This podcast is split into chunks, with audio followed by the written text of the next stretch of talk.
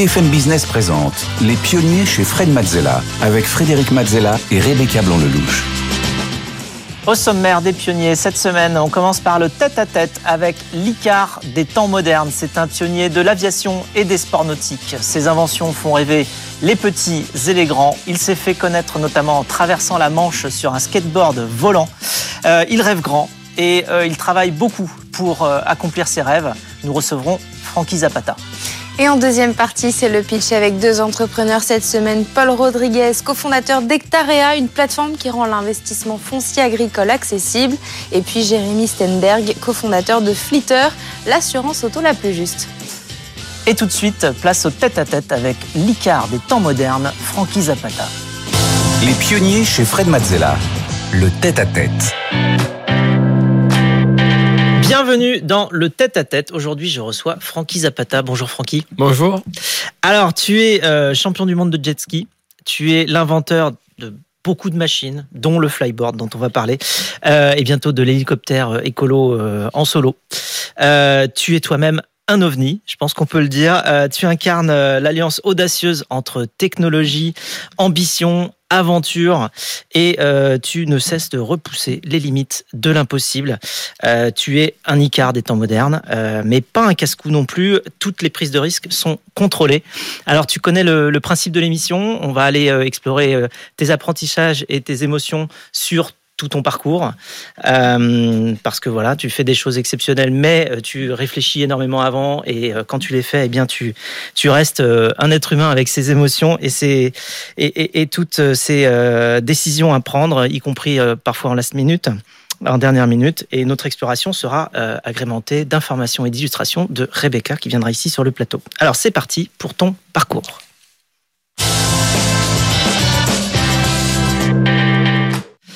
Tu es né en 1978 à Marseille. Est-ce que tu peux nous dire quelques mots sur ton enfance? Ben, mon enfance, disons qu'elle a été euh, assez euh, normale. J'ai eu une enfance assez privilégiée. Mon père était entrepreneur dans, dans le bâtiment. Donc voilà, j'ai manqué de rien. Mes premières euh, motos, les voyages, les voyages un petit peu de partout, le ski. Donc voilà, j'ai eu une enfance assez, assez normale. Sportif quand même. Sportive, sportive. pas très doux à l'école, mais voilà. Euh, sinon, à part ça, c'était une belle enfance. Bon alors justement l'école, euh, ça dure pas très longtemps. Aussi, oui, c'est un peu résumé, c'est ça. En fait, la réalité, c'est que ça n'a pas duré très très longtemps. J'étais pas vraiment à ma place. Et puis, euh, et puis j'étais, j'étais en difficulté, quoi, pour être honnête. Donc, euh, en plus, ça me plaisait pas trop. Donc, euh, C'est ça, c'est parce que t'étais pas motivé, tu voyais pas à quoi ça servait en fait. bah, disons que déjà, je suis, je suis dyslexique. Donc, à l'époque, il n'y avait pas forcément de dépistage. Donc, j'avais toujours des notes négatives en dictée. Donc, c'était. Jamais, ah oui, moi, c'était, c'était c'était plutôt moins 15, moins 20. J'avais jamais zéro. Et, euh, et donc voilà, puis les profs, ils étaient pas, ils prenaient pas vraiment le temps de s'occuper de personnes un peu bizarres, quoi, comme moi. Donc euh, voilà, ça, ça me, ça me déplaisait. Et puis en même temps, rester assis sur une chaise, euh, c'est pas trop ma tasse de thé non plus. Ouais, c'est ça. T'étais, tu es quand même un hyperactif, il fallait que ça bouge. Alors, euh, donc, tu quittes l'école à 16 ans, et puis euh, tu poses la main sur un jet ski, et ce jet ski va t'emporter très, très, très, très loin. Rebecca. Vous étiez influencé par votre père qui était entrepreneur dans les travaux publics. Vous commencez donc le jet ski, vous excellez très rapidement jusqu'à devenir champion de France, champion d'Europe, puis champion du monde. À 22 ans, vous rencontrez Christelle, joueuse de tennis, une rencontre importante pour vous puisqu'ensemble vous lancez votre propre marque de jet ski. Mais là, vous aspirez à plus, vous avez envie de voler et c'est là, en 2011, que naît le premier flyboard, cette planche propulsée par un tuyau relié à une turbine de jet ski. Une innovation qui vous vaudra un succès très médiatisé, mais encore une fois, vous ne vous êtes pas arrêté là. Grâce euh, notamment au film Retour vers le futur, vous avez conçu un modèle équipé de 5 mini-réacteurs capables de voler et plusieurs prototypes et un accident qui vous a coûté deux phalanges. Cette euh, invention, euh, le premier flyboard, a pris son envol. Le 25 juillet 2019, vous tentez de traverser la Manche sur ce flyboard Air, un peu, un peu en référence à la première traversée aérienne de cette mer par Louis Blériot 110 ans auparavant. La traversée échoue à cause d'un ravitaillement mal effectué. Dix jours plus tard, vous retentez l'aventure, partant cette fois de Sangatte en France. Et cette fois, le ravitaillement en carburant se passe comme prévu. Et après avoir euh, parcouru 35 km en 22 minutes, vous atterrissez à Saint Margaret's Bay au Royaume-Uni, entre 160 et 170 km/h de vitesse de croisière, une altitude de 15 à 20 mètres avec une pointe à 70 mètres, une réussite qui marque la première traversée de la Manche avec votre invention, le Flyboard Air. Et depuis, vous n'avez euh, cessé d'inventer de nouveaux engins volants. Et le dernier est donc le air scooter dont nous parlerons tout à l'heure. Alors, tout cela, en commençant, c'est résumé en, en, très peu de temps, mais très on, bien résumé. mais on voit, merci Rebecca, mais on voit la densité euh, de, de, ce que tu as fait. En fait, tu t'es pas arrêté. Alors, et entre 95 et 2007, déjà, euh, en jet ski, tu rafles toutes les médailles qui existent, hein, France, euh, Europe, euh, monde, voilà. comment, pourquoi tu crois que c'est arrivé ça? C'est-à-dire, qu'est-ce qui faisait que tu arrivais à te hisser tout en haut Tu avais des capacités physiques hors normes ou tu avais une motivation hors norme ou tu, une bah, passion? Qu'est-ce qui Une passion, je pense que je pense que le le, le, le, plus important c'est la passion. Et puis après je pense qu'on est tous faits un humain à plus ou moins 10%, on est tous constitués à peu près avec euh, de la même façon et euh, toutes ces mêmes chances. Je pense que le vrai talent, c'est juste vouloir les choses plus que les autres. Et, quand tu fais une compétition, en fait, c'est il faut vraiment le vouloir beaucoup plus que les autres parce qu'en fait, tu, si t'es que bon, ça fonctionne pas. Tu, tu, dois être le meilleur pour gagner. Et ça, et ça, je pense que moi, ce qui m'a, ce qui m'a emmené jusque-là et surtout de tenir, c'est que j'ai compris très rapidement que, que gagner, c'était vraiment que la cerise sur le gâteau et que avant tout il fallait aimer le parcours et je pense que c'est pareil dans dans la vie et pareil dans les affaires. Le travail qui est avant aussi Vincent. Il faut aimer le travail. En fait, moi j'ai j'ai jamais eu l'impression de forcer parce que j'ai toujours aimé le travail.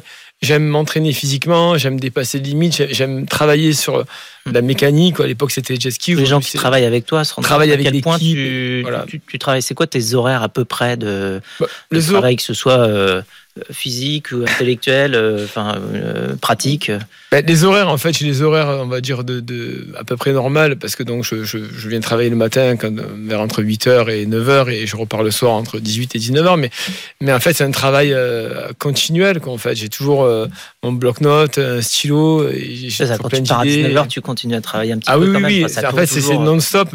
En fait, et, et c'est même pas, c'est même pas un fardeau, c'est vraiment une passion. C'est-à-dire que euh, même si je regarde la télé, j'ai toujours euh, une partie de, ma tête qui, a envie de penser à, mes rêves en même temps. Donc, euh, donc c'est très difficile à définir. Quoi. Ma, ma vie, elle est fusionnée avec ça, quoi, en fait.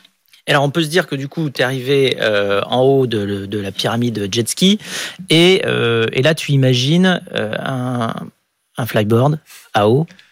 Comment te vient l'idée et pourquoi?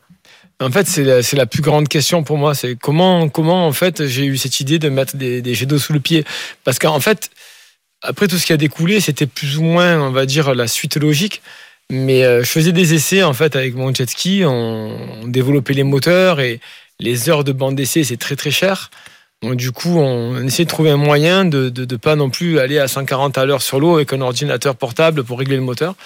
Et j'ai essayé de trouver une solution pour garder le, jet sur la remorque sans que ça pousse des tonnes, parce que c'est plusieurs, c'est à peu près une tonne 2, une tonne 3 de poussée, une turbine de jet ski. Et donc, du coup, j'ai eu l'idée d'utiliser un tuyau type pompier pour, euh, pour utiliser ce qu'on appelle la perte de charge et perdre énormément d'énergie par le frottement de l'eau dans, dans le tuyau. Et j'ai fait quelques calculs, mais ça, ça allait pas non plus parce qu'il y avait tellement encore de poussée qu'on n'arrivait pas à maintenir le tuyau attaché même à un poteau. Et du coup, bon, le, test ne marchait pas, mais le soir en rentrant chez moi, je commence à réfléchir, je me suis dit, mais la poussée qu'il y a au bout du tuyau, si je fais un système sous les pieds, je pourrais voler. Et, tous mes amis m'ont pris pour un fou. Et, et puis bon, quand j'ai fait le premier essai, ça n'a pas marché. Et comme c'est mes amis depuis ma tendre enfance, et du coup, qui ne se gênent pas de, de, se foutre de moi, donc là, si j'arrive pas à le faire marcher, j'en ai pour 10 ans. J'en ai pour 10 ans. Ils vont se moquer de moi pendant 10 ans et, voilà, poussé par la passion euh, et tout ça, ben, ça a marché au bout d'un moment. Quoi. Bon, et t'étais le, le seul à vouloir monter dessus? Ah non, le flyboard à eau, euh, à partir de. à partir du moment où tu as montré que ça marchait. Ah ouais, tout, le monde, euh, tous les potes voulaient en faire, tout le ah, monde est monté dessus, et ça a été vraiment une aventure entre amis, quoi. C'est ça qui était génial. Et alors après l'eau, tu passes à l'air. Euh, voilà, tu décides d'inventer des machines aériennes tout simplement.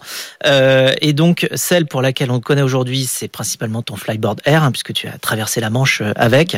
Euh, tu as déjà volé plus de 1000 heures avec. Quels sont tes meilleurs souvenirs?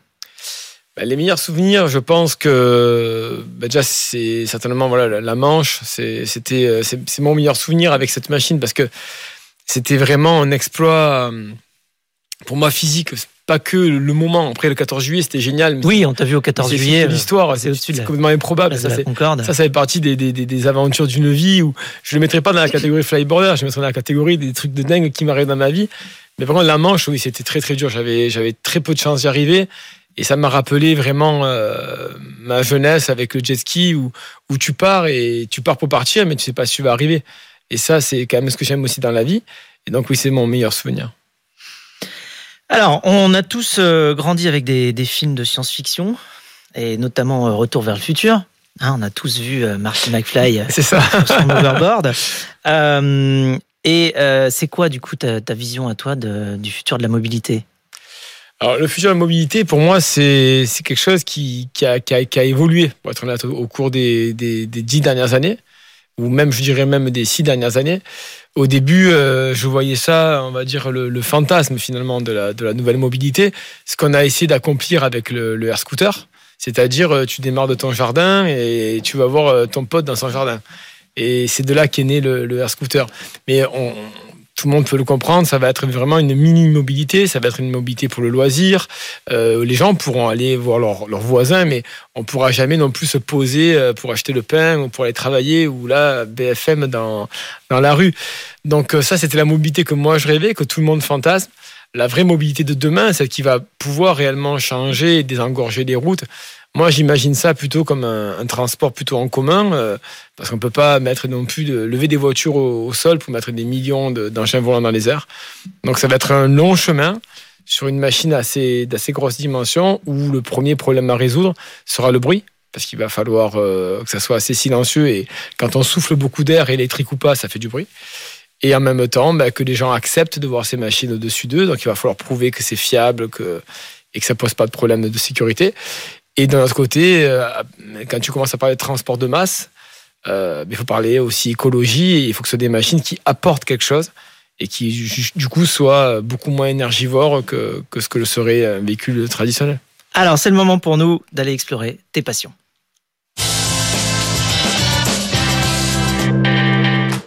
Alors ton monde à toi, c'est celui de l'invention, de la vitesse, euh, de la performance. Tu as battu des records incroyables, tu as dépassé des limites qu'on pensait infranchissables. Et euh, ces records viennent justement avec leur lot de risques. Rebecca. Le 28 mai 2022, lors du Rassemblement international d'hydravion de Biscarrosse, vous devez effectuer une démonstration du Flyboard Air numéro 3. Et suite à une erreur de manipulation lors du démarrage et une erreur de communication avec la tour, vous décollez euh, sans que les contrôleurs euh, de vol soient en fonction. Et là, à 15 mètres de haut, vous perdez le contrôle de votre engin et vous devez décider euh, d'un endroit où atterrir en urgence. Vous vous dirigez au-dessus d'un lac, puis vous coupez la poussée et tombez une chute qui vous a fait euh, perdre connaissance pendant 5 à 6 minutes, et puis vous vous êtes blessé euh, grave. Alors c'est une chute qui aurait pu te coûter la vie. Euh, l'impression justement euh, de prendre des risques Comment tu calcules Comment vous faites pour que justement on minimise ce genre d'occasion Et qu'est-ce qui s'est passé exactement ce jour-là, techniquement bah, En fait, ça, c'est euh, disons que tout est bien calculé. Alors quand on développe des nouvelles machines, en fait, on fait très attention à ce qu'on fait parce que c'est très euh, la moindre la moindre changement de code, de ligne de code, ça peut avoir un effet qui est, dramatique. Et en fait, ce qui s'est passé ce jour-là, c'est une erreur en fait de décision qui a été prise quelques mois auparavant. En fait, c'est assez technique, mais disons qu'on développe, on a créé notre propre contrôleur de vol, donc c'est un système qui est redondant avec trois contrôleurs. Mais disons qu'il hum, y avait deux, axes de travail. Le premier, c'était en fait de créer un seul contrôleur de vol avec une seule branche et des configurations selon les machines qu'on utilisait, donc flyboarder, jet racer, air scooter. Et l'autre idée, c'était de, faire plusieurs branches, des branches figées, et on a pris la mauvaise décision, c'est-à-dire qu'on a fait une seule branche avec des, configurations et une ligne de code qu'on a modifiée en fait euh, sur le flight controller pour la sécurité. C'est ça qui est dingue, C'est ça qui est, c'est ça qui est pour une autre machine. Pour, justement pour le jet racer, c'était une ligne de code pour pas que les que les contrôleurs de vol euh, s'arment si euh, toutes les conditions n'étaient pas remplies. Parce que c'est le contrôleur de vol qui assure la poussée sur le jet racer et sur le air scooter. Donc tant qu'il n'est pas armé, il est collé au sol. Et comme le flyboarder, en fait, c'est moi qui a, qui, qui, a, qui appuie sur ma gâchette, qui, génère de la poussée, le contrôleur de vol, lui, juste, il me stabilise. Et en fait, on croyait avoir enlevé toutes les fonctions, toutes les, toutes les cases qui, qui, qui empêchaient l'armement. Et une case qu'on avait oubliée et qui, qui n'est arrivée qu'au bout d'une centaine de vols euh, par, un, par une accumulation de, de, de facteurs. Et voilà, donc c'est le genre d'erreur où je pense que là, c'était euh, euh plutôt qu'on avait trop pris confiance, enfin, on va hmm. dire, à la machine au bout de, de milliers d'heures de vol. Et honnêtement, une erreur euh, technique. Une erreur technique euh, et je pensais pas à une deuxième chance. Hmm. Donc, euh, donc là, ça prend conscience que ça te refait une piqûre de rappel que c'est pas un skateboard. Quoi. Bon, pour quelqu'un qui est parti de l'école à 16 ans, tu es quand même sacrément technique. Hein. C'est-à-dire que tu connais à peu près tous les, tous les composants électroniques de ta machine. Et, ah oui, oui, ça, et puis tu es devenu un, un, pro de, mécanique des fluides. Euh, mais alors, quand est-ce que, comment tu gères tes, tes, tes, émotions quand justement euh, tu décolles, que ça se passe pas comme prévu, euh, que en plus, là, ce qui s'est passé, de ce que j'ai compris, c'est que tu pouvais pas te poser immédiatement? Mmh. Que tu as été obligé d'aller plus loin. Alors pourquoi tu pouvais pas te poser immédiatement? Parce qu'il y avait du sable en fait, et, en fait il y avait des, il y avait des, des, enfants juste à côté. Et euh, je me suis dit, si je me pose là immédiatement dans le sable, euh, les gens vont se prendre des grains de sable dans les yeux à, à Mach 2. Et j'ai vu l'eau pas loin, et j'ai eu du mal à estimer la distance. Et, pas loin, et en fait, c'était, je pense, une quarantaine, cinquantaine de mètres, quoi, en fait. Mais, mais en y allant, je vais aller dans l'eau un peu. Je vais aller dans l'eau comme ça, mais je savais pas la profondeur. Et en fait, il n'y avait pas de profondeur, il y avait qu'un mètre d'eau. Et je suis tombé d'une bonne vingtaine de mètres. Donc, euh, puis j'étais en train de perdre connaissance en l'air. Je tournais trop vite sur moi-même et j'étais vraiment désorienté. Quoi, donc, euh... T'as quand même gardé ton calme parce que, enfin. Euh, oui, après, je suis habitué à ça. Ben, disons que je, je suis quelqu'un de qui met tout en place en fait pour prendre le moins de risques possible. Ça, c'est, je suis pas un casse-cou, mais je suis très fataliste. Quoi. Je, je sais que je me connais dans ces situations-là. Et je prends vraiment les choses vraiment froidement et je me dis bon mais il faut tenter la chance et puis si ça passe pas ça passe pas quoi. Donc j'ai pas vraiment cette sensation vraiment de peur panique. C'est quelque chose que j'arrive à vraiment mettre de côté. J'ai souvent peur avant mhm. et après pour être honnête surtout après quand euh, tu sors de là et que tu te dis mais enfin ça s'est joué à ça. Je suis passé vraiment à, ras et, et j'ai vraiment pris la millième de décision qu'il fallait pile poil au bon moment sinon c'était le drame. Et tu as peur après de, de te dire est-ce que comment j'ai fait pour prendre cette bonne décision pile poil à la seconde. Mais sur l'instant, euh, du peu que je me rappelle, quoi, c'est, j'arrive à être assez froid quoi, dans, cette réaction. Alors clairement, dans tous les cas, tu fais quand même des choses que personne d'autre ne fait. Euh, tu as un quotidien euh, incroyable et des, des réussites évidemment d'inventeurs incroyables aussi. Comment est-ce que, même si on te voit souvent dans les airs, comment est-ce que tu gardes les pieds sur terre? Est-ce que, je sais pas, ton entourage t'aide? Est-ce que qu'est-ce qu'est-ce qu'ils te disent? Est-ce que Francky dans la vie de tous les jours, c'est il, plane ou est-ce qu'il est, euh, est-ce qu'il est avec euh, avec tout le monde? Non, mais en fait, j'ai une vie très simple en fait. C'est dès que je, je pars du, de, de, de, du boulot, je vais au CrossFit voir mes potes euh, faire du sport. J'arrive souvent en retard. Donc, certainement y avoir dans l'émission, ils, ils se ah moqueront de moi. J'arrive en courant, je me change, je me change, arriver là-bas vite fait. J'ai une vie simple. Je, entre le sport, ma famille, mes amis, mes amis depuis euh, à la fois euh, euh, le peu que j'ai fait de temps à l'école, mes 4 ans, et, des amis du jet. j'ai cette, espèce, c'est famille maintenant. Moi, j'ai pas, j'ai un demi-frère, mais bon, on a beaucoup de différences d'âge. Mais en gros, c'est ma famille, quoi. C'est comme des frères en fait. Et, et on a grandi ensemble. Et j'ai jamais eu je pense, cette, idée de, d'être hors sol, et de, je pense, de, me prendre pour un autre. Mais je pense que si j'avais, si j'avais, je l'avais fait, il m'aurait ramené sur terre. Puis il se moque constamment de moi. Donc du coup, du coup, ça te, ça te donne une autre, une autre vision de la, de la, de la situation. Et, et j'aime cette vie, quoi. J'aime, j'aime ce côté assez simple. Alors on parle de réussir sa vie, on parle de famille, on parle de, de valeurs des gens qui t'entourent. Et justement, on a une question pour toi de quelqu'un qui que tu connais bien, très très bien même. Christelle Zapata a une question pour toi. Coucou Francky, j'ai une petite question pour toi aujourd'hui. Euh, avec les dix dernières années que tu viens de passer, euh, qui ont été assez riches, je voulais savoir où tu te voyais dans dix ans, euh, ainsi que ta société. Une question intéressée. Hein. Oui, alors où je me où je vois ma société dans dix ans. Déjà, si je le prends à l'envers, ou même si je prends là, je me vois moi dans dix ans, dans, la même situation que je suis aujourd'hui, c'est-à-dire faire ce que j'aime, être entouré de ma famille, de mes amis. Donc c'est ça, je je ferai aucun compromis. Je me vois aussi dans les airs, en train de voler. Ça, c'est quelque chose que fait partie aujourd'hui de moi et que je pourrais pas m'empêcher de faire. Et après ma société, ben moi je suis je suis un rêveur passionné. Je, veux atteindre le sommet de la pyramide. Donc, je vois ma, ma boîte au Nasdaq à côté de Tesla, quoi. Donc voilà ce que où je me vois dans 10 ans. Je pense qu'on aura, j'espère que dans 10 ans, on aura résolu euh, tous nos problèmes, qu'on aura résolu le problème de la mobilité et qu'on comptera dans, dans, ce nouveau monde. Quoi. Merci beaucoup de nous avoir euh, partagé euh, tes passions. C'est l'heure pour nous de passer à la séquence suivante.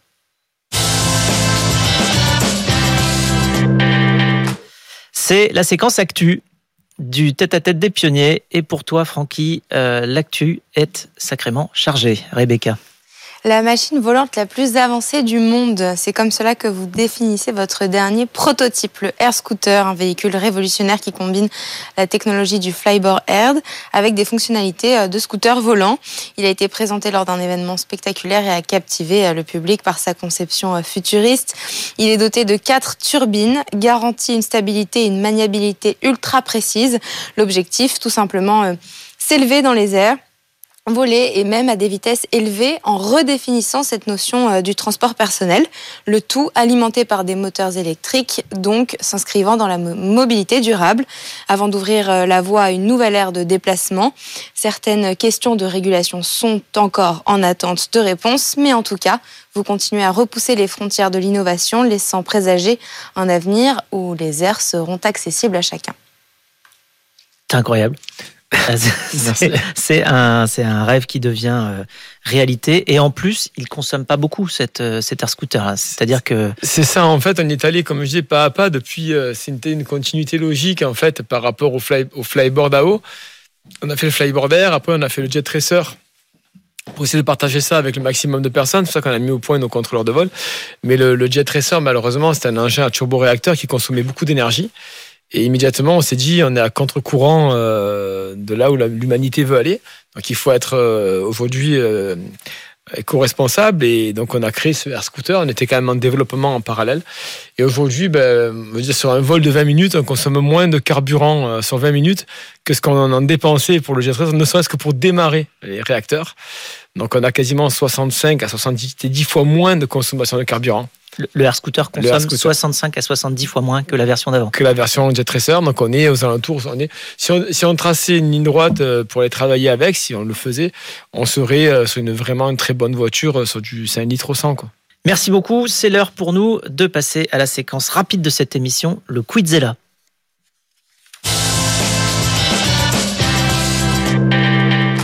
Alors le Quizella, le Quizella c'est quoi? Euh, C'est eh bien une série de questions que je te pose très rapidement et auxquelles tu dois répondre aussi rapidement. D'accord, ok. C'est parti. Ah, j'ai un peu peur de tester mes réflexes avec toi. Mais bon, on y va. En un mot, ta sensation quand tu voles euh, Un oiseau extraordinaire. Voilà. C'est pas, pas, trop d'explications plus que ça. Plutôt jet ski, flyboard ou air scooter? Air scooter. Ton sport extrême préféré? Euh, Le jet ski. Ton activité pour te détendre Le sport. La qualité que tu préfères chez tes collaborateurs euh, Passionné. Ce qui te donne le sourire à coup sûr euh, Les défis, les exploits et Ton inspiration, c'est plutôt Thomas Moore, l'inventeur du jetpack, ou plutôt Marty McFly et son overboard? Alors là, Marty McFly de tout début et Thomas Moore euh, pour la continuité. Ta potion magique à toi euh, le FITAD. c'est une boisson pour récupérer après le sport. D'accord. Très bien. Euh, ta kryptonite à toi, c'est-à-dire ce qui t'affaiblit euh, Ce qui m'affaiblit C'est pas forcément quelque chose qui se mange ou qui se boit. Hein. Ouais, c'est non vraiment si c'est quelqu'un de très très proche de moi qui, qui me fait quelque chose à l'envers, hmm. mais voilà vraiment quelqu'un qui est très très très proche. Il faudrait. Si tu n'avais pas pu faire ce que tu fais aujourd'hui, tu penses que tu aurais fait quoi? C'est la bonne question. Euh, je sais pas, mais. Euh, tu aurais trouvé un moyen de voler. Hein, je, pense que la vie te ramène toujours vers tes passions. Donc, euh, euh, je serais peut-être dans une situation différente, dans un autre monde, mais, mais toujours à la recherche des mêmes sensations. Quoi. Quel est ton plus grand rêve aujourd'hui? Mon plus grand rêve, ben c'est mon rêve numéro un, c'est un peu ce que j'ai dit tout à l'heure, c'est rester dans la même situation que ce que je suis aujourd'hui, me lever le matin, euh, être heureux d'aller travailler, me, languir le dimanche soir, le lundi matin d'aller bosser et d'être avec mon équipe, de, passionnés. Voilà, après aller le plus haut possible euh, si on peut, mais avant tout, euh, j'aimerais être dans la même situation, quoi, dans dans 10, 20 ans, 30 ans, garder cette, cet émerveillement euh, sur toutes les choses technologiques qu'on développe. Voilà, c'est garder ce regard d'enfant, c'est vraiment ce que je souhaiterais. Euh, je souhaite finir ma vie comme ça, quoi. Et pour finir, si les 8 milliards d'êtres humains regardaient aujourd'hui les pionniers, ce qui est pas loin d'être le cas, qu'est-ce que tu voudrais leur dire?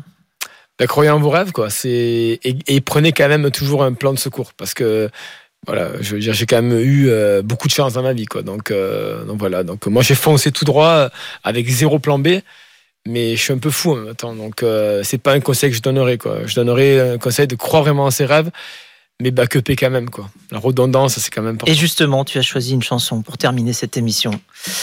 On écoute la chanson que tu as choisie de Jean-Jacques Goldman, Au bout de mes rêves. Je pense que ça te va bien. Ah, ça me va bien. Ça va bien à ton aventure, ça va bien à ta vie. Euh, merci beaucoup, Francky. Merci à toi. Merci C'est un plaisir d'explorer tout ton univers, tout ton monde, dans les airs, euh, dans l'eau, partout. Et euh, eh bien, qu'est-ce qu'on peut te souhaiter pour la suite? Que tout continue comme ça, voilà. Exactement. On te souhaite le meilleur dans les airs et dans l'eau et partout. Merci beaucoup, Francky. Merci. Merci à toi. Quant à nous, on se retrouve juste après pour le pitch.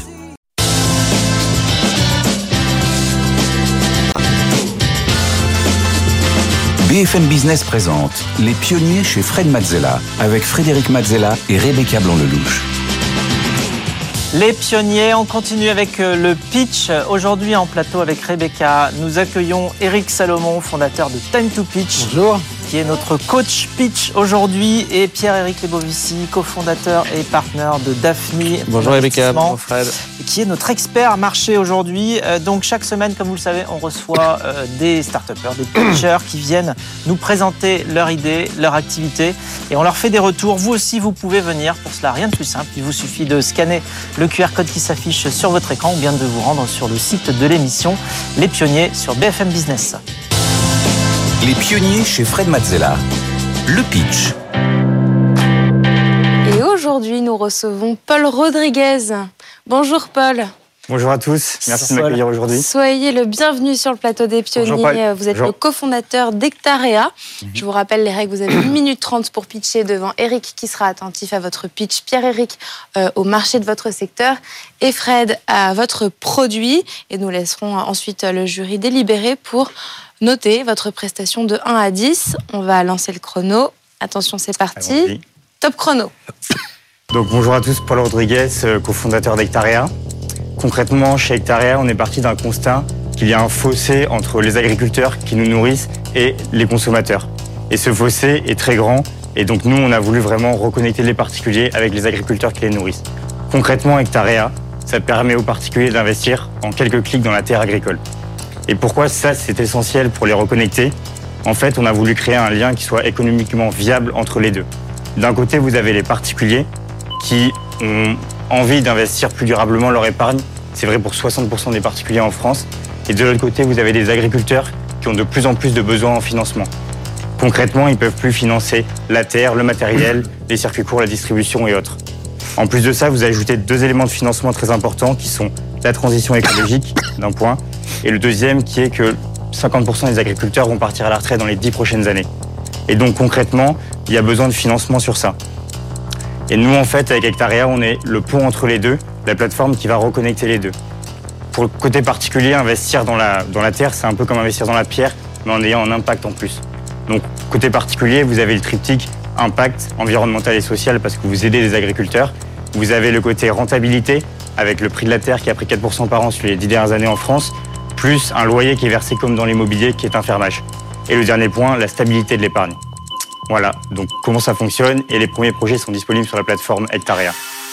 Merci Paul pour Hectarea. Est-ce que notre jury a des points à éclaircir avant de délibérer? Très clair. Quelle est la liquidité que vous proposez à vos investisseurs qui souhaiteraient sortir? Alors, sur la liquidité, il y a deux parties. Il y a la liquidité long terme du terrain, donc le jour où l'agriculteur peut le racheter et donc, ça fait un événement de liquidité avec la génération de trésorerie de l'exploitation. Et là, on est plutôt sur une échelle de 8 à 10 ans. Et après, vous avez la liquidité du produit qu'on crée pour permettre aux particuliers d'investir facilement sur la terre, qui est une obligation et qui, là, pourrait être euh, vendu entre particuliers sur un registre tenu sur la plateforme. D'autres questions? Oui, donc c'est le, produit lui-même, c'est une, une sorte de place de marché euh, sur laquelle on peut venir souscrire. Comment ça se présente en tant que particulier? Je vais venir parce que je comprends le concept, mhm. mais concrètement, euh, comment vous faites pour aller chercher vos clients et qu'est-ce qu'ils voient quand euh, quand ils arrivent sur votre service? Ouais. Concrètement, sur la plateforme, en fait, ils voient la possibilité d'investir sur un terrain ciblé et d'aider un agriculteur. Donc concrètement, ils voient un montant qui correspond à l'achat d'une parcelle, prenons 200 000 euros. Ils voient le rendement qu'ils peuvent avoir dessus et euh, donc la localisation et tous les éléments en détail sur ce terrain-là. Donc ça, ça leur permet de se projeter. Et l'idée, c'est qu'avec Hectarea, vous pouvez, ils peuvent acheter des arts de terre. Donc un hectare, c'est 100 arts de terre. Et donc l'idée, c'est que les particuliers, ils aient deux arts d'olivier, deux arts de vigne, deux arts de maraîchage, deux arts de céréales, et qu'ils puissent avoir en fait leur portefeuille et être reconnectés avec un agriculteur à chaque fois pour un terrain. Merci Paul. Merci à vous. Maintenant temps de vous laisser délibérer. Merci Paul. Merci beaucoup. Paul, vous venez de pitcher à l'instant devant le jury. Comment vous êtes senti? Est-ce que vous êtes content de vous? Est-ce que vous avez des regrets? Euh, je pense que c'est une belle occasion pour nous de parler un peu des défis du monde agricole et des sujets sur lesquels on travaille au quotidien. Euh, et aussi de montrer notre solution pour les particuliers, pour les permettre de les reconnecter avec les agriculteurs et d'investir sur le produit, donc euh, l'investissement dans la terre. Donc pour nous, c'est une belle opportunité avec euh, des, investisseurs et des personnalités qui ont créé des super belles sociétés et réussites. Donc de pouvoir aussi s'inspirer de leur parcours euh, pour notre société Hectaria. Donc plutôt content euh, de votre pitch. Est-ce que vous appréhendez les notes? Oui, plutôt, plutôt content du pitch. On voit ça vraiment comme une bonne occasion de, représenter le monde agricole et nos sociétés. Et du coup, on attend les notes, bien sûr, avec humilité et on espère qu'elles seront bonnes. Bon, bah, il n'y a plus qu'à découvrir les notes. C'est parti, on retourne en plateau. De retour en plateau pour découvrir les notes de notre jury. Attention, c'est parti. 3, 2, 1. Et c'est un 8,5 pour euh, Eric, un 7,5 pour Pierre-Éric et un 7 pour Fred. Tout ça sur 10, évidemment. Euh, Eric, je te laisse commencer à expliquer ta note pour le pitch, 8,5. Paul, bravo. Je crois que c'est la meilleure note que j'ai jamais mise ici depuis le temps. Euh, je me suis fait avoir. j'ai aimé le produit, j'ai aimé tout ce que tu disais, j'ai trouvé ça super. Donc, je suis censé ne parler que du pitch, mais c'est sans doute que le pitch euh, a, bien travaillé. Pourquoi? Parce que tu as commencé par le pourquoi. Tu as commencé par ce qui donnait du sens. Tu as, un, service, tu as un, produit qui a un impact. Et, donc, c'est important en amont d'aller chercher les gens sur ce qui donne du sens. Et ce fossé entre les agriculteurs et le reste du pays, tu l'as bien exprimé. Donc, j'ai beaucoup apprécié ça et je trouve que c'était exactement ce qu'il fallait. Après, il reste un point et demi quand même qu'il faut que tu ailles chercher. On va se battre. On a deux, trois trucs. Il je, faut que tu fasses attention. Tu, dis, tu as dit trois fois concrètement pendant le pitch, puis à nouveau trois fois après. Et du coup, Fred l'a dit une fois. Donc, il faut faire attention parce que quand les gens se rendent compte, après, ça devient un truc, ils comptent ce que j'ai fait. Nous sommes à 7 concrètement depuis le début de ce pitch. Euh, il faut que tu fasses attention à ça, même si ça dit quelque chose de toi qui est formidable, qui est que tu veux que ça fonctionne. Il y a petit un, bémol quand même. Mhm. Tu parles pas assez bien du produit, du coup. C'est-à-dire que je n'ai pas assez bien compris, même si j'ai envie d'y aller maintenant. Mhm. peut-être que ça a marché, mais j'ai pas assez compris comment fonctionnait le produit. Et puis je voudrais finir avec euh, un point que tu vas pouvoir améliorer. C'est une très belle image, c'est une très bonne idée. C'est vous pouvez investir dans la terre un peu comme on investit dans la pierre, mais en plus avec un impact. Et ça, c'est génial parce que tout le monde comprend immédiatement. Et alors, je voudrais que la prochaine fois, tu me le mettes un peu en conclusion. Ok. Tu vois bien vu. Et parce qu'il faut que le pitch démarre par un point d'interrogation et finisse par un point d'exclamation. Et ça, c'est un super point d'exclamation, très concrètement.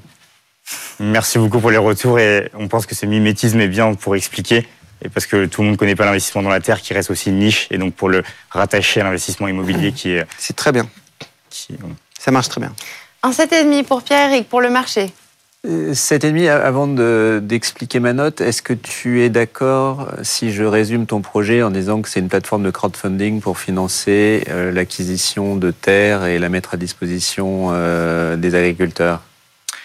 Oui, ça résume 90% du projet ou 80%. Euh, l'autre partie, c'est qu'on fait gestion d'actifs sur le long terme aussi. Donc c'est un mix entre une plateforme de crowdfunding et un fonds qui vient gérer en fait l'actif sur le long terme. Euh, et donc une fois qu'on a dit ça, euh, le marché, clairement, euh, je suis assez convaincu qu'il existe.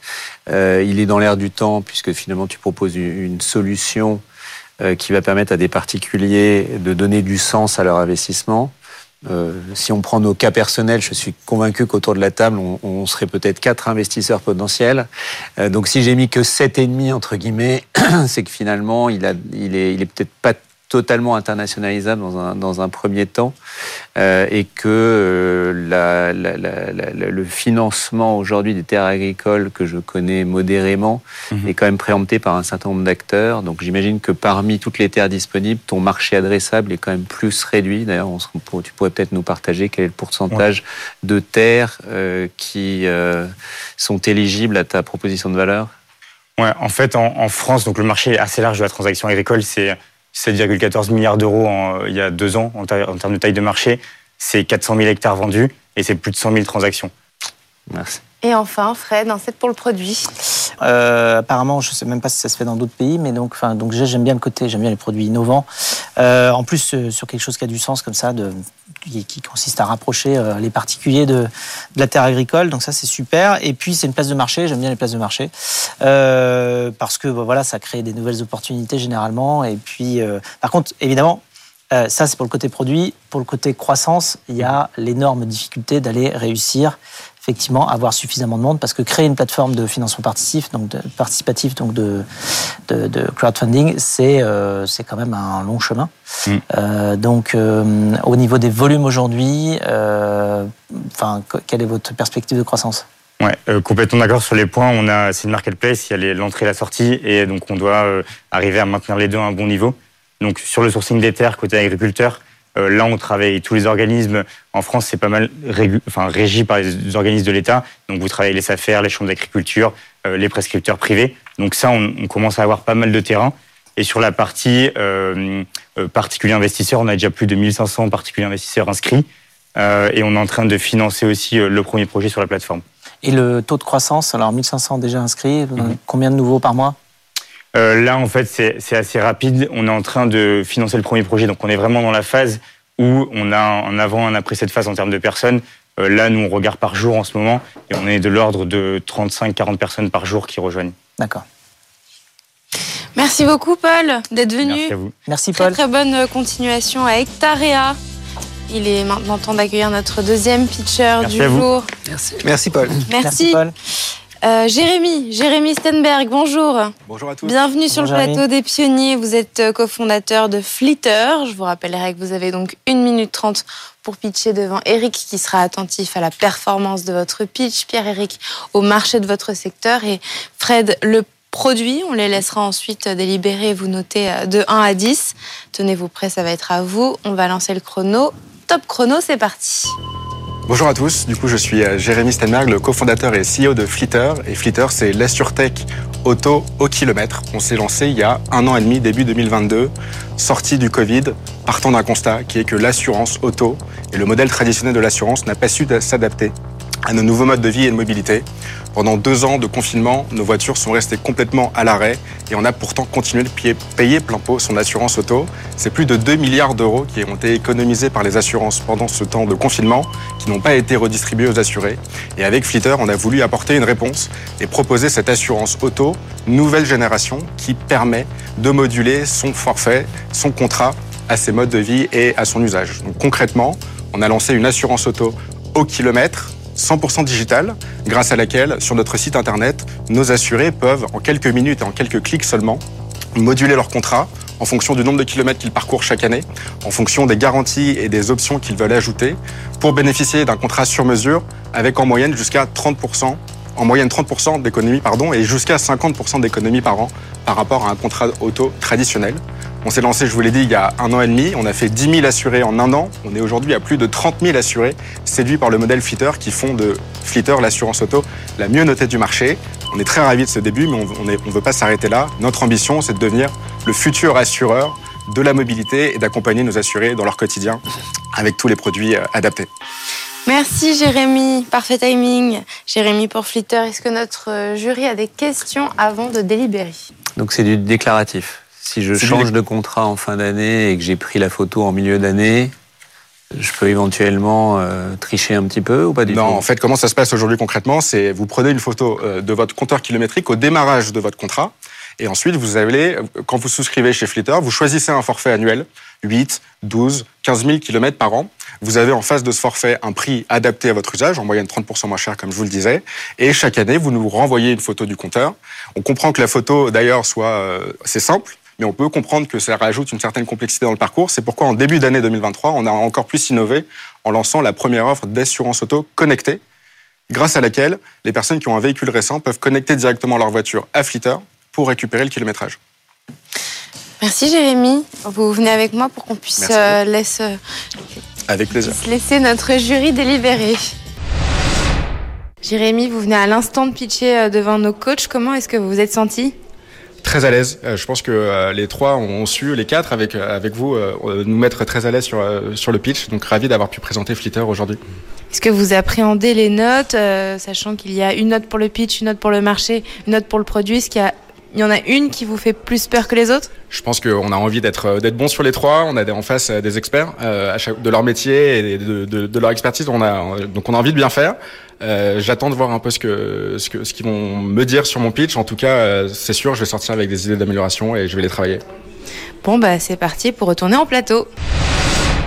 Nous sommes de retour en plateau avec Jérémy pour découvrir les notes de notre jury. Attention, c'est parti. 3, 2, 1. Et c'est un 8 pour le pitch pour Eric, un 7,5 pour Pierre-Eric pour le marché et un 7 pour le produit pour Fred. Eric, je te laisse expliquer ta note 8 sur 10 donc pour le pitch. 8, c'est une bonne note. Euh, c'est une très bonne note parce que c'était un très bon pitch. Euh, franchement, j'ai pas grand chose à dire. La question, c'est quels sont les points d'amélioration? Et j'en ai un petit, Mhm. qui est le démarrage. Mhm. C'est une espèce de mode, euh, peut-être, euh, qui vient de- d'outre-Atlantique, qui est toujours de dire, de commencer par dire ce qu'on fait, alors que tout le monde s'en fout. Euh, parce que ce qui nous intéresse, c'est pourquoi tu le fais. Et en plus, là où j'ai été un peu déçu, c'est pour ça qu'il manque deux points, c'est que le pourquoi tu le fais, c'est super intéressant. Mm. On y est encore tous dans notre tête. Et donc, cette anecdote euh, du Covid avec toutes ces bagnoles qui étaient là, qui bougeaient pas, et nous, on continuait de payer, elle est géniale. Du coup, si tu commences comme ça, Mm. et tu dis la, la boîte est née pendant le Covid, ah, la boîte est née pendant le Covid. Tu racontes toutes ces bagnoles qui bougeaient pas. Tu nous, tu nous emmènes avec toi dans le storytelling. Ça s'appelle du storytelling. Tu nous emmènes avec toi dans cette histoire. Et tu dis, est-ce que ça pouvait durer? Non. C'est pour ça qu'on a créé TAC. Et là, soudain, ça fait beaucoup plus de sens. Je t'écoute, ça m'intéresse et j'ai envie que ça continue. Donc ça, c'était pour améliorer un peu. Ensuite, beaucoup de chiffres. Alors, je me suis dit, pourquoi il nous dit tous ces chiffres et tout Il y en a un peu trop? Et du coup, je me dis, il y a peut-être une deuxième stratégie. Peut-être que tu es venu pour dire que ta boîte réussit euh, et que c'est ça qui compte pour toi. Alors, à ce moment-là, je te donne une autre euh, option. Et l'autre option, c'est de dire pourquoi est-ce qu'en un an, euh, Flitter, chez Flitter, 30 000 conducteurs se sont, se sont assurés? Pourquoi est-ce qu'en un an, 30 000 se sont- clair. euh, conducteurs se sont assurés chez Flitter? Ah, ah, là, je vois un an, 30 000, tac, tac, et là, tu nous dis, bah, parce que ça tombait sous le sens, Mm. et tu fais ton truc. Et ce qui fait que tu auras tout de suite mis un, un coup, tu auras eu beaucoup d'impact, et tout le monde se dira, waouh, Flitter, ça marche. Hmm. Donc si c'était ça ta stratégie, tu aurais pu faire comme ça. Un 7,5 pour Pierre-Eric pour le marché du secteur. Oui, alors enfin évidemment on part d'une base euh, 100, donc on part de 10, euh, puisque le marché de la science euh, il existe et il est massif. Et la question est de savoir euh, comment tu peux l'adresser et quelle est la part de marché euh, que tu peux prendre. Euh, le 7,5, euh, il est lié à la tension concurrentielle parce Mm. qu'il y a quand même un certain nombre d'acteurs euh, et euh, aux éléments de différenciation. Des acteurs traditionnels peuvent à un moment donné avoir la même proposition de valeur. Il n'y a Mm. pas une barrière à l'entrée euh, qui est phénoménale. Donc le tu as déjà pris un- une part de marché euh, qui est intéressante. La question est de savoir comment tu fais euh, pour devenir un des leaders sur ce marché complexe des néo-assurances. Bon, la trajectoire de démarrage est, est, intéressante, donc bah, je souhaite que la croissance continue. Bah, merci. Et pour finir, un 7 pour le produit. Oui, un 7. Euh, alors, euh, bon, les, produits d'assurance, évidemment, c'est, euh, très large, très complexe. Alors déjà, première chose, vous n'êtes pas un assureur, vous, vous utilisez un assureur derrière qui vous permet de faire de l'assurance euh, Pay as you drive. Euh, c'est qui l'assureur? Alors aujourd'hui, on travaille avec Wacam ou anciennement la Parisienne Assurance. D'accord. Et ce qu'il faut savoir, c'est que chez Flitter, on est reparti d'une page blanche. On a co-construit le produit d'assurance avec Wacam qui porte effectivement le risque euh, et rembourse euh, les sinistres. C'est leurs fonds et leurs capitaux en quelque sorte. Mais, mais tout ce dont euh, les utilisateurs, euh, quand ils, ils, souscrivent chez Flitter, le service client, le produit, Oui. la gestion des Mm. sinistres, c'est nous. D'accord. Alors, euh, sur, les, sur le produit lui-même, euh, qu'est-ce que vous avez en tête pour l'améliorer? Parce qu'une photo, effectivement, c'est un petit peu basique. Alors, c'est ça qui fait que c'est facile. Mais en même temps, c'est aussi ça qui le rend un petit peu, euh, peut-être, euh, falsifiable. Le, le, le principe de cette assurance. Et ça, ça peut être très embêtant parce que justement, si vous voulez faire du prix au plus juste de la consommation, si vous commencez à avoir des gens qui trichent, ça va pas marcher.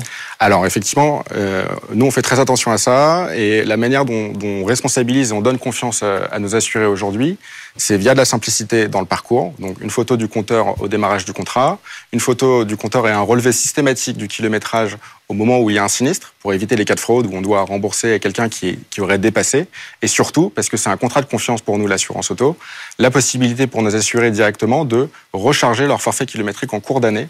Donc aujourd'hui, ça coûte entre euh, quelques euros, 5 à 10 euros, pour euh, une recharge de 1000 km directement euh, achetable direct, sur le site internet de Flitter, ce qui permet en fait de responsabiliser nos assurés puisqu'ils choisissent un forfait en début d'année.